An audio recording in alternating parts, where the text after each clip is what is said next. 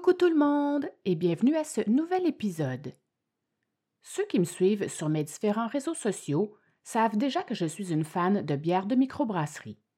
Je poste d'ailleurs régulièrement des petites stories de moi ou bien de l'endroit où je me trouve, travaillant mes textes tout en y dégustant une bonne bière fraîche. Certains penseront peut-être que je poste un peu trop souvent de la microbrasserie Terre à boire de Saint-Blaise sur Richelieu à Montérégie, mais que voulez-vous, je n'y peux rien, car j'aime décidément trop cet endroit pittoresque. C'est sans doute pour cette raison que l'idée d'écrire cette histoire s'est imposée dans ma tête. Ce qui me fait penser que si vous n'êtes pas encore abonné à mes différentes pages de réseaux sociaux, n'hésitez plus. Vous manquez peut-être quelque chose, qui sait? Je vous laisse donc avec cette histoire très intéressante à connaître et qui a jadis fait le tour du monde. Mon nom est Nini la Terreur et je suis impatiente de vous raconter cette nouvelle histoire. Vous êtes prêts? C'est parti. Il était une fois l'histoire de la bière qui tue. Commençons tout d'abord par un bref résumé de l'histoire d'une brasserie en particulier, la deuxième en importance à ouvrir au Québec et qui fera plus tard la une des journaux, mettant en cause sa bière nommée Dao, et ce, pour une toute autre raison que son goût. En 1790, la brasserie d'Or fut, au départ, fondée par Thomas Dunn, fermier et meunier, qui se lancera dans l'industrie brassicole seulement quatre ans après la fameuse brasserie Molson et se positionnera tout d'abord dans le quartier de Sault-Saint-Louis, à la Prairie, au sud de Montréal. La brasserie produisait alors une ale et un stout typique d'Angleterre. La demande de la part des buveurs de bière était tellement grande que les brasseurs Dunn et également ceux de John Molson ne pourront alors pas fournir à la demande. Beau problème. En 1809, un peu plus de 20 ans plus tard, les cuves seront déménagées sur la rue Notre-Dame à Montréal par James et John Dunn, les fils de Thomas, et se nommera alors Thomas Dunn Sons. La compagnie redéménagera ensuite sur la rue Saint-Joseph toujours à Montréal, et embauchera alors William Dow, un jeune maître brasseur de seulement 18 ans, fils d'un brasseur écossais. 19 ans plus tard, John Donne va se noyer et ce sera alors son fils James qui deviendra l'unique propriétaire. Lorsque sa santé de Lorsque de Lorsque sa santé déclinera à son tour, aux alentours de 1824, James prendra William Dow comme associé. Ce sera l'année suivante que le nom de l'entreprise changera encore une fois et deviendra alors celui de Dunn Dow. À la mort de Dunn, en 1834, William Dow rachètera les parts de son associé et deviendra, pour quelque temps, l'unique propriétaire de la brasserie et changera cette fois son nom pour celui de William Dow Company. Quelque temps plus tard, il prendra Gilbert Scott comme associé jusqu'à sa mort en 1867.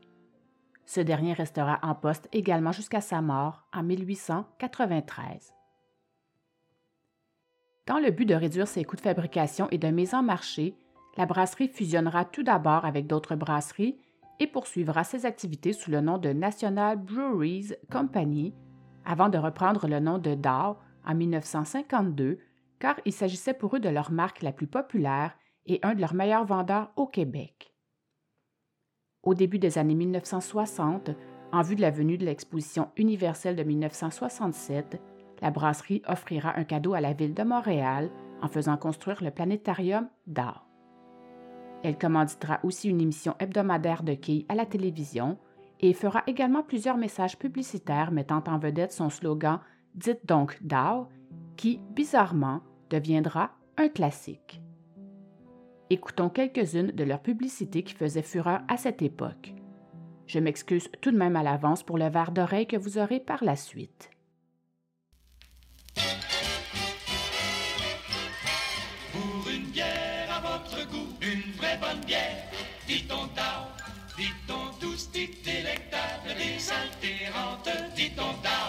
Si vous aimez une vraie bière, fiez-vous au maître brasseur de la DAO. Six variétés de houblon mélangées avec un art qui ne s'acquiert que par l'expérience font de la DAO une bière désaltérante comme pas une. La DAO a suffisamment de corps pour avoir cette saveur veloutée qui plaît aux connaisseurs. Et pour être parfaite, une bière doit être mûrie à point. La DAO est délectable au goût des amateurs de bière. Pour une bière à votre goût, une vraie bonne bière, dit-on DAO. Pour une bière à votre goût, dit-on ce qu'on dit un peu partout.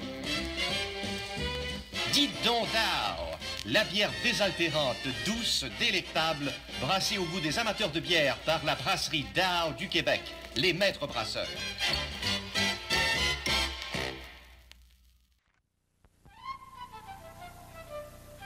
Regardez un peu autour de vous. Partout, la vie change. On se divertit plus, on s'amuse mieux. Les loisirs sont de mieux en mieux organisés. À Québec, dans les cantons de l'Est et partout dans la province. Profitez-en donc.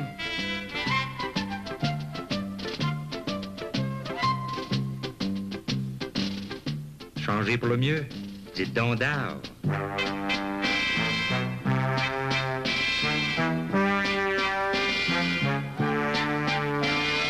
Les sports sont de plus en plus variés. Certains participent à l'action, d'autres préfèrent la détente, mais chacun à sa manière trouve pleine satisfaction. Profitez-en donc. Changez pour le mieux. Dites donc d'art. C'est clair, votre affaire. Pour faire plaisir aux amateurs de bière qui m'écoutent, j'ai réussi à vous dénicher un petit descriptif de leurs principaux produits. Leur spécialité était maintenant principalement des bières de type ale et lager, avec deux de leurs bières en tête de liste ayant pour nom la Dar et la Black Horse. À cette époque, la Dar était décrite comme suit. Grâce à l'abondance de malt d'orge et de délicieux et fortifiants jus de houblon qu'elle possède, la Dar à capsule jaune est un breuvage nutritif qui aide au système et qui est délicieux au goût. Bizarre description, je vous l'accorde, mais c'est tout ce que j'ai réussi à trouver. Pour ce qui est de leur Black Horse, il s'agit plutôt d'une lager haut de gamme soigneusement brassée par l'eau avant d'être fermentée à basse température pour faire ressortir tout le rafraîchissement qu'une bière peut offrir.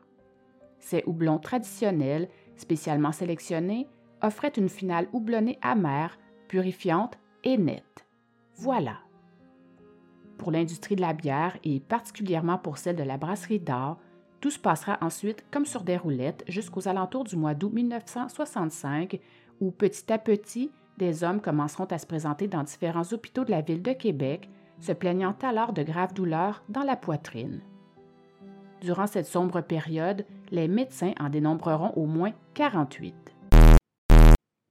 À ce moment-là, la brasserie d'art contrôlait alors plus de 85% du marché de la bière dans la région de Québec, et ce, jusqu'à l'est de la capitale. Ce qui est énorme.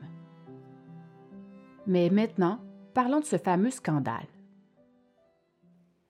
Mort mystérieuse. Au début du mois d'août 1965 et jusqu'aux environs du mois d'avril 1966, certains hôpitaux de la ville de Québec feront effectivement face à une cinquantaine de cas d'hommes venant s'y présenter, en ayant tous d'intenses douleurs à la poitrine, dont une vingtaine d'entre eux en décéderont malheureusement. Apparemment, il s'agissait d'une sorte de maladie particulière de myocardose, une cardiopathie dégénérative affectant les fibres musculaires cardiaques et transformant le cœur en une sorte d'éponge.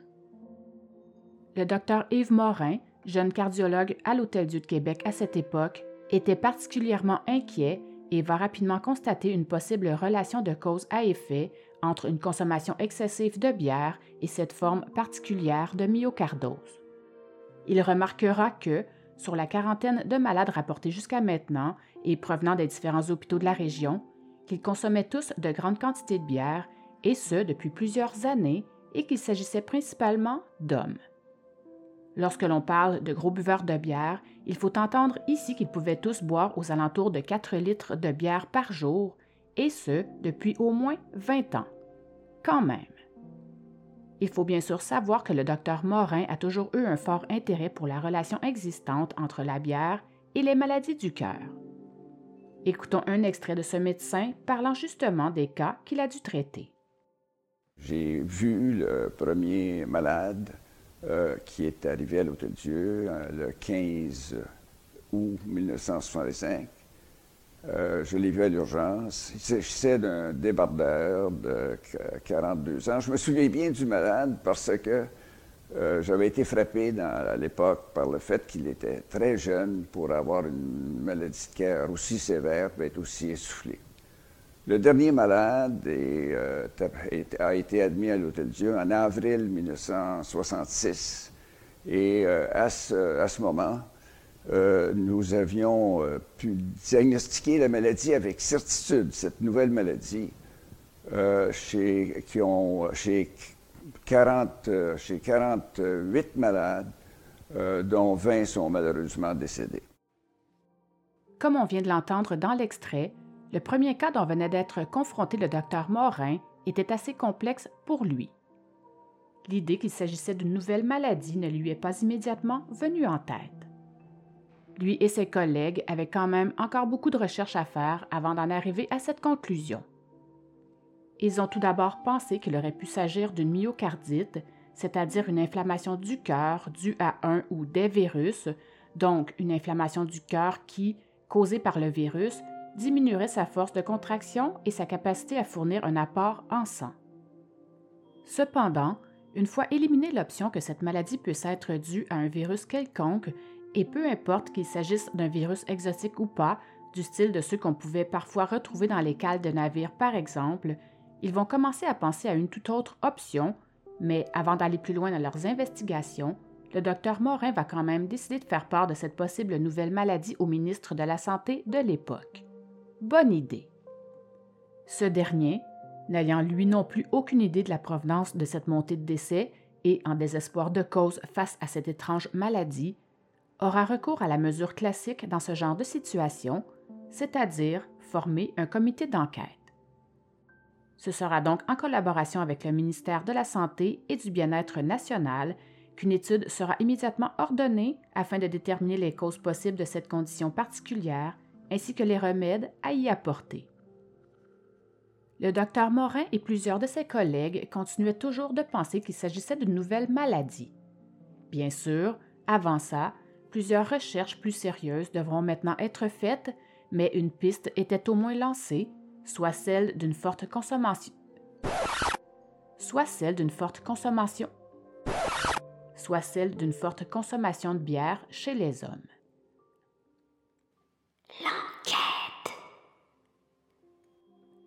Pour mener à bien cette enquête, liée à une maladie se retrouvant principalement dans les hôpitaux de la ville de Québec, le ministre demandera tout d'abord une expertise en anatomopathologie.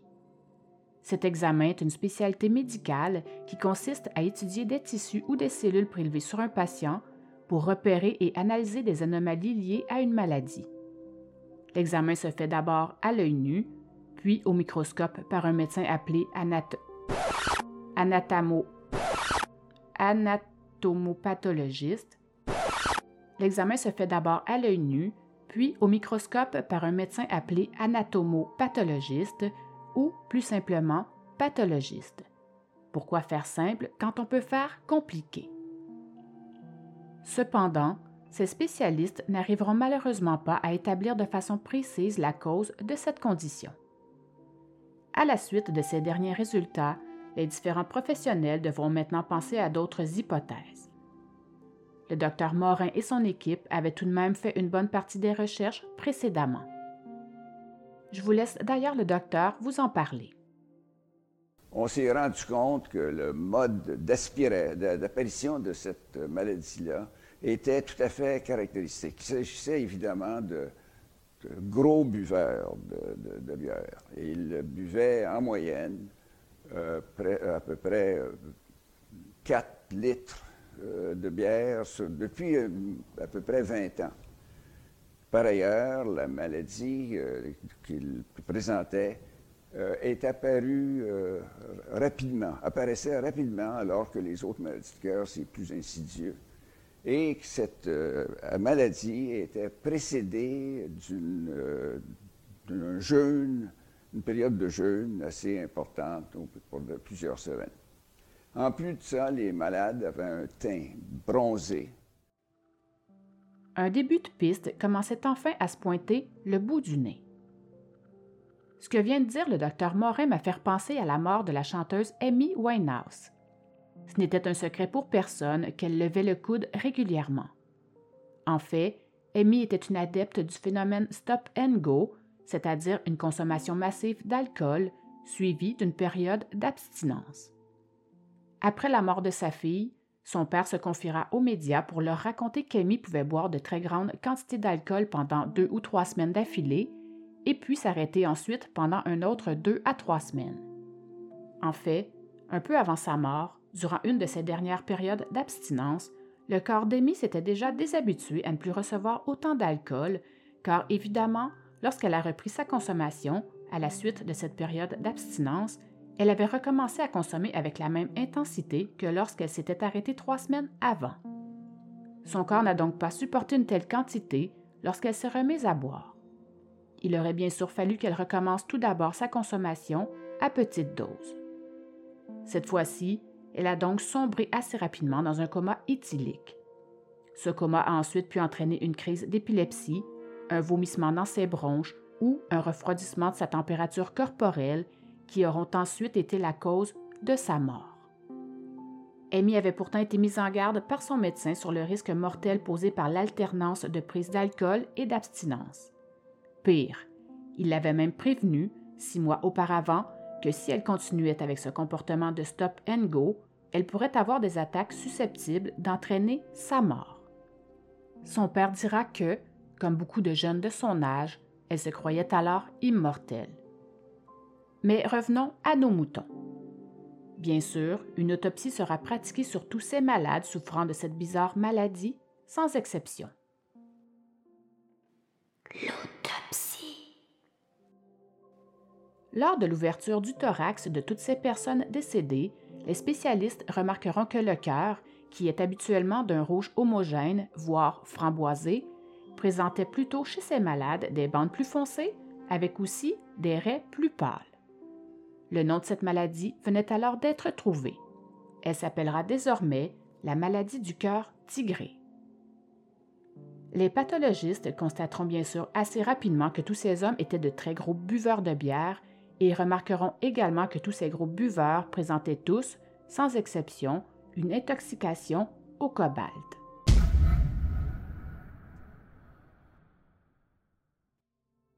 Cependant, ils ne pourront encore rien prouver pour l'instant. Toutefois, la bière d'or sera la première dans leur ligne de mire. Voyons voir pourquoi ils vont alors l'accuser en particulier. Écoutons encore une fois le docteur Morin nous en parler. Bien, je dois dire qu'on n'aurait jamais fait une accusation de, ce genre euh, sans avoir des, euh, des preuves solides. Euh, tous nos malades ne buvaient que de la bière d'or. Ils étaient comme accros à cette maladie à cause du goût particulier que, cette, bière-là avait et que, les personnes, que les buveurs de bière appréciaient beaucoup. En plus de, ça, la brasserie d'or était une petite brasserie euh, qui ne desservait que la, la ville de Québec, alors que la brasserie de, Montréal, la brasserie d'Or de Montréal, était une brasserie beaucoup plus considérable et desservait tout, l'ensemble de la province. En plus, on n'a jamais constaté la présence de cette maladie dans le territoire desservi par euh, la brasserie d'Or de Montréal. Comme ces hommes étaient tous de grands fans de la DAR, ces experts en déduisaient donc qu'il y avait du cobalt dans la bière d'or et en plus grande quantité à la brasserie de Québec que dans celle de la brasserie de Montréal, vu qu'aucun homme ne s'était encore présenté dans les urgences des hôpitaux de la ville de Montréal. Logique. Durant l'autopsie, ils arriveront tout de même à dire qu'il y avait plus de 16% de sel de cobalt de plus dans les bières d'or de la brasserie de Québec que dans celles de la brasserie de Montréal. Bien sûr, ils feront immédiatement part de leurs soupçons au ministre de la Santé à ce propos concernant cette possible intoxication au cobalt, mais ce dernier refusera carrément de se rallier à cette thèse. Lui et son équipe expliqueront qu'ils n'avaient jamais entendu parler de ça auparavant dans les différents autres grands centres académiques de l'Amérique du Nord, et donc que selon eux, ce n'était pas ça la cause de toutes ces visites dans les hôpitaux de la ville de Québec pour ce problème en particulier. misère. D'autre part, le ministre se demandait également pourquoi ces pathologistes affirmaient tous que cet élément chimique en particulier pouvait en être la cause, alors qu'il n'existait qu'un seul petit nombre de malades par rapport aux nombreux autres buveurs de d'or non affectés par cette maladie. Pour lui, ça ne tenait absolument pas la route. Je vous en parle bien sûr plus loin dans l'histoire. La nouvelle concernant cette série de mystérieux décès ne s'ébruitera dans les différents journaux québécois qu'aux alentours du mois de mars 1966, soit plus de neuf mois après la première hospitalisation. Une vingtaine de morts seront alors annoncées et cette affirmation donnera alors lieu à plusieurs rumeurs. Le nombre de mortalités attribuées à cette maladie n'était pas clair du tout pour plusieurs fabulateurs. Certains vont alors parler de 16 décès, alors que pour d'autres ce sera plutôt 34 ou même 40. Certaines rumeurs parlaient aussi d'une centaine de personnes qui auraient succombé à cette déficience cardiaque. Les conversations qui défrayaient alors les journaux, radios ou autres conversations de salon à ce moment-là allaient bon train. L'inspection. La brasserie d'art de la ville de Québec sera bien évidemment la première à faire l'objet d'une inspection rigoureuse. Tous ces dossiers vont alors être examinés attentivement par des experts, mais ne révélera finalement aucune contamination de la bière dans les différentes phases de sa fabrication. Des prélèvements par grattage seront aussi effectués en vue de décider la présence de métaux dans cette bière. Aussi, des,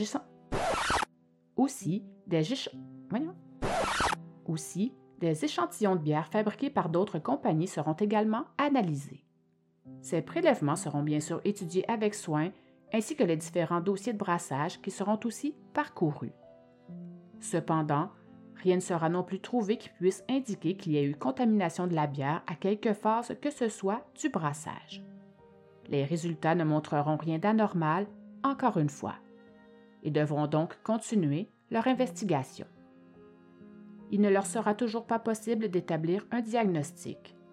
Le ministre de la Santé dira aux journalistes, et je le cite, Jusqu'à maintenant, il n'a pas été possible d'établir que cette myocardose ait été causée par la consommation de la bière. Il se peut que plusieurs facteurs non encore déterminés jouent un rôle décisif dans l'apparition de ce syndrome. Il semble maintenant que ces maladies doivent être attribuées à un autre facteur ou à une combinaison de facteurs non connus jusqu'à ce jour. Le lendemain de l'apparition de cet article du ministre dans les journaux, devant l'agitation causée dans les médias à la suite de tous ces cas de mort mystérieuses attribués, à tort ou à raison, à la consommation de la bière et afin de faciliter les recherches et surtout de rassurer la population, la brasserie d'or décidera d'elle-même de cesser la production de ces produits et décidera même de reprendre tous ceux qui sont déjà en circulation auprès des nombreux distributeurs de la région pour ensuite les retirer du marché et les jeter dans le fleuve.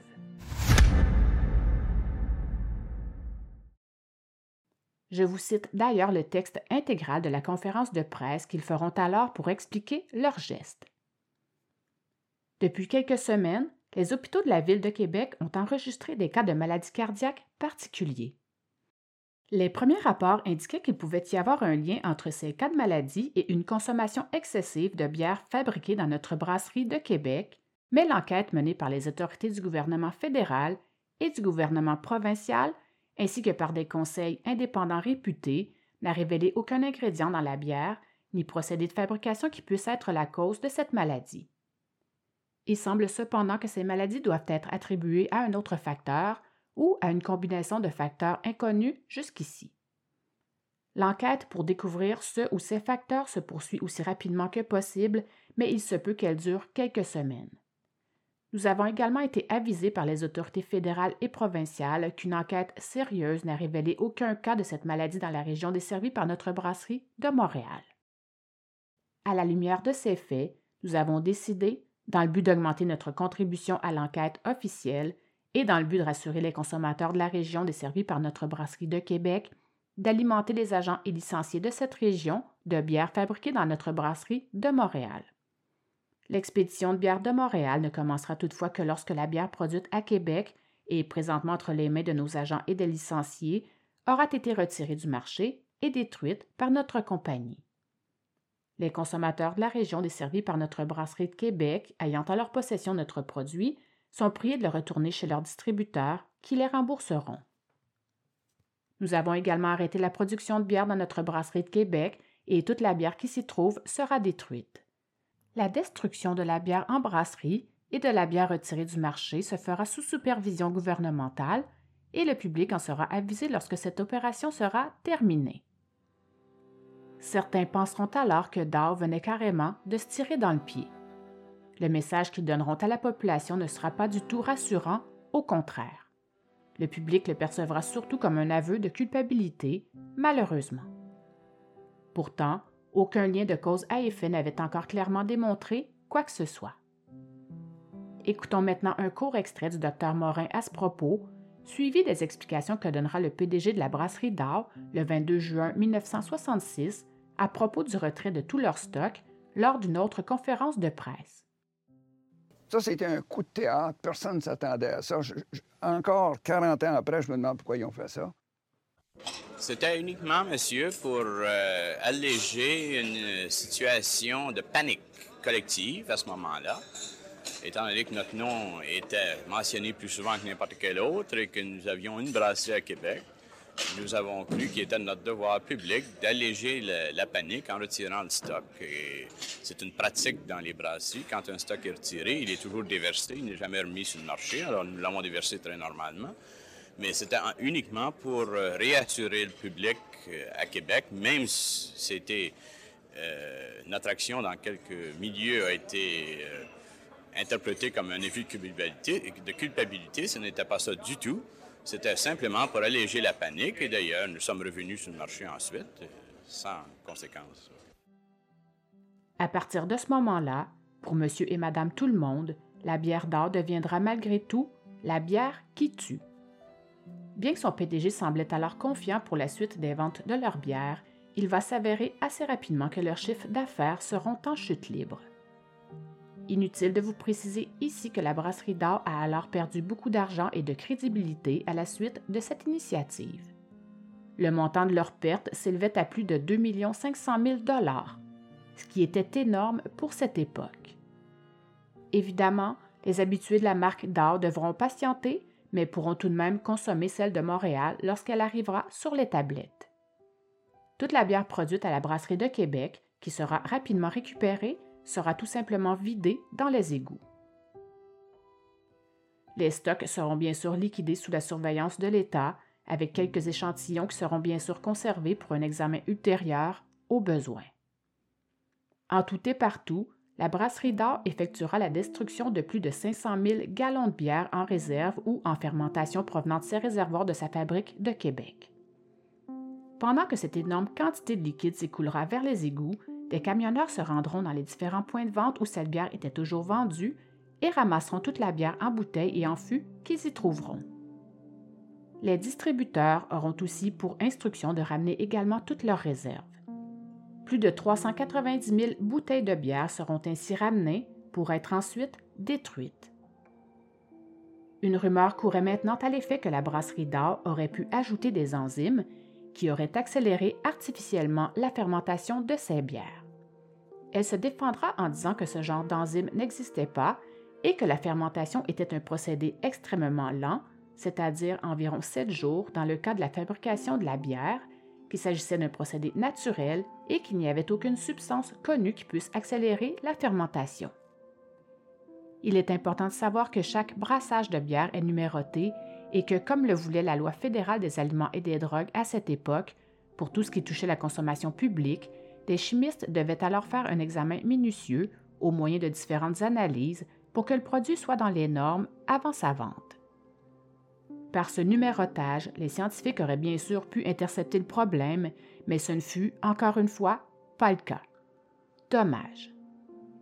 Une enquête similaire avait bien sûr aussi été réalisée à la brasserie d'art de Montréal, où rien d'anormal n'y avait été trouvé. Cependant, L'expédition de la bière d'or provenant de Montréal vers la ville de Québec ne commencera seulement que lorsque tous les stocks de la vieille capitale auront été retirés du marché, puis détruits. Il se passera environ une dizaine de jours avant de pouvoir commencer cette distribution. Afin d'éviter toute confusion, Les bouteilles qui arriveront à Québec porteront désormais de nouvelles étiquettes. Une partie de l'enquête avait évidemment été menée concernant les procédés de stérilisation des bouteilles ainsi que sur la composition chimique du liquide. Une rumeur voulait maintenant qu'un procédé d'accélération du vieillissement de la bière soit à l'origine de cette myocardose. Cependant, cette hypothèse soulevée par des pathologistes compétents ne sera pas confirmée. L'enquête se poursuivra, mais cette fois au laboratoire des aliments et drogues, l'ancêtre du ministère de la Santé, ainsi qu'au laboratoire de médecine légale du ministère de la Justice à Québec, mais ne donnera, elle aussi, strictement rien. Pourtant, les différents experts restaient encore et toujours aussi convaincus que cette maladie venait bien de la bière. À ce moment-ci de l'histoire, ils étaient plusieurs spécialistes partout dans le monde à s'intéresser à ce dossier et à faire de la recherche à ce propos.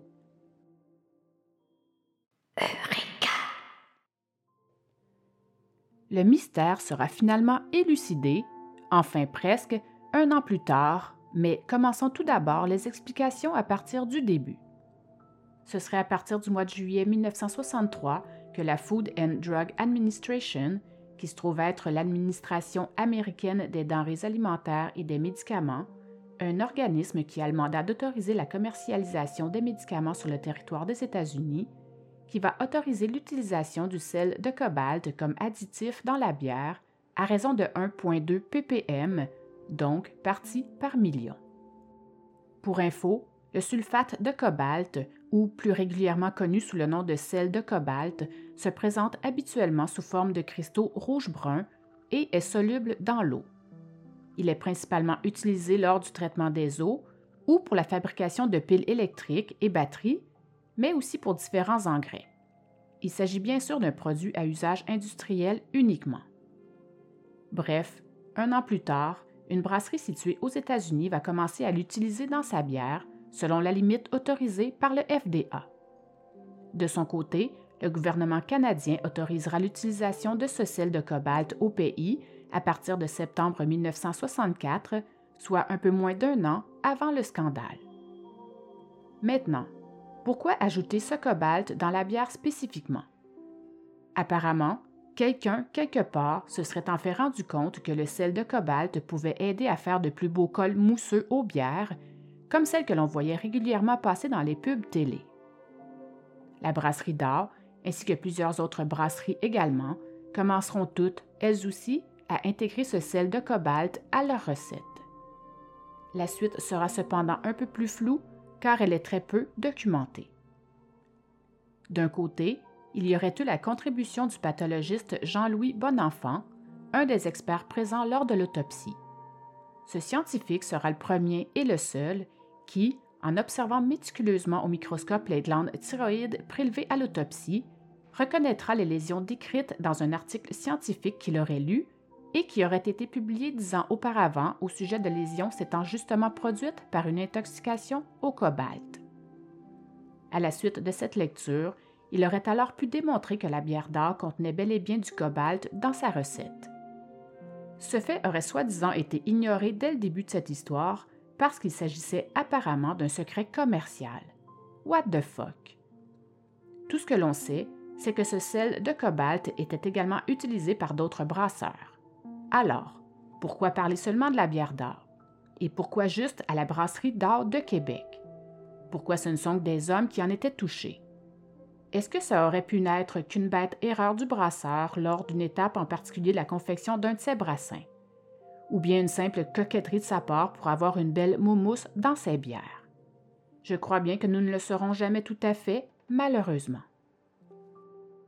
Différents pathologistes qui avaient assisté à l'autopsie au tout début de cette histoire, ainsi que le docteur Morin, recevront tous une invitation de la part de quelques cardiologues de la ville d'Omaha, au Nebraska. Ces cardiologues les invitaient à venir visiter et observer une soixantaine de cas identiques à ceux étant arrivés dans les hôpitaux de la ville de Québec. Mais ce n'est pas tout. D'autres cas identiques à Minneapolis ainsi que dans l'État de New York auraient aussi été découverts un de ces scientifiques avait effectué des recherches sur la période qui précédait cette maladie, soit cette période de jeûne dont je vous ai parlé un peu plus tôt.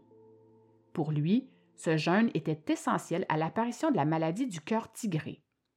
Ce qui expliquait donc aussi pourquoi il y avait un si petit nombre de malades dans une si grande population. Il fallait que tous ces éléments soient mis en place pour en arriver au malaise subi par cette poignée d'hommes qui ont alors dû être hospitalisés à ce moment-là. Comme le docteur Morin l'avait rapidement constaté lorsque les premiers hommes avaient commencé à se présenter à ces urgences, ils étaient tous de gros buveurs de bière et leur bière préférée était évidemment tous la.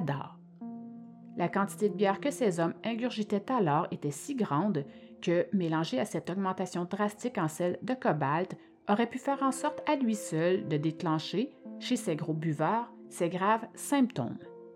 Mais une chose est certaine, à grande dose, le sel de cobalt peut tout à fait être mortel.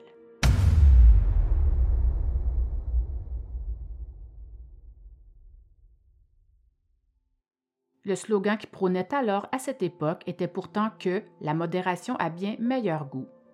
Disons que pour eux, ça ne s'appliquait clairement pas. Plusieurs chercheurs, autant canadiens qu'internationaux, commenceront alors à s'intéresser de plus près à ce sujet eux aussi, mais, étrangement, lorsque toute cette quantité de bière d'or sera complètement détruite, les morts cesseront. Coïncidence? Peu importe, car dans la tête des gens, le mal était fait. La chute de la brasserie d'or était maintenant prédite. La conclusion. C'est donc de cette façon qu'en l'espace d'une seule année, que la brasserie d'or perdra pratiquement toutes ses parts de marché au Québec. La ville de Québec était maintenant libre de ce gros compétiteur. La brasserie O'Keeffe ainsi que celle de Molson se serviront alors de cette brèche qui s'offrait à eux. Ils diminueront le prix de leur bière, que ce soit chez les différents restaurateurs, hôteliers ou autres fournisseurs de leurs produits, dans le but bien sûr de prendre cette place qui était principalement assignée à la bière d'or. La brasserie d'or, quant à elle, investira beaucoup d'argent par la suite dans différentes campagnes de relations publiques, de pubs et autres stratégies marketing, mais ne se remettra finalement jamais de cette bavure. Dor aura beau s'expliquer, mais le mal était fait. L'enquête n'a pourtant jamais imputé la faute de ces morts à sa bière, mais celle-ci restera à jamais, dans la tête des Gaétans et des Jacqueline de ce monde, la bière qui tue. L'année suivante, soit en 1967, elle sera vendue à sa concurrente O'Keeffe, qui continuera d'ailleurs à la commercialiser sans rien changer à la recette originale, mis à part le sel de cobalt, bien sûr. 22 ans plus tard, en 1989, O'Keeffe sera vendue à la brasserie Molson. Bien que la bière d'or fût quand même brassée jusqu'en 1998, elle ne se relèvera jamais vraiment de cette sombre histoire. Ce sera donc dix ans plus tard que la brasserie Molson produira finalement le dernier brassin de cette bière. Ces sels de cobalt auront donc été responsables de la mort de 20 hommes. Ce sera donc à la suite de cette grande découverte faite par le docteur Bonenfant que l'ajout de cobalt dans la bière sera définitivement interdit dans tous les pays du monde et permettra ainsi de sauver des centaines, voire des milliers d'autres vies. Toutefois, autant dans ce temps-là qu'aujourd'hui, plusieurs se demandent encore si quelqu'un, quelque part, n'aurait pas eu un intérêt financier à voir dégringoler Dow en tant que bière la plus populaire du Québec. Mais ça, on ne le saura sans doute jamais.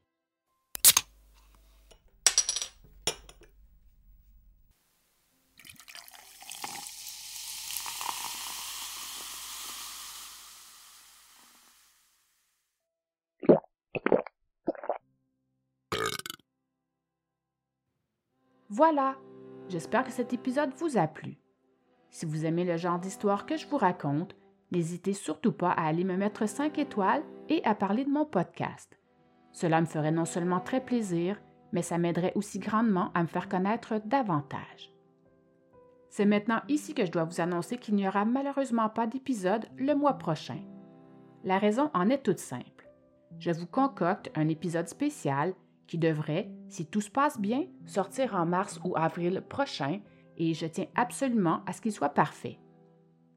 Je veux donc y consacrer tout mon temps et je vous le dis tout de suite, vous ne le regretterez pas. Vous pouvez aller dormir maintenant, mais si j'étais vous, Je jetterai quand même un œil sous le lit et je crois que je donnerai une chance à mon foie pour le mois sans alcool qui s'en vient. On ne sait jamais. OK, bye!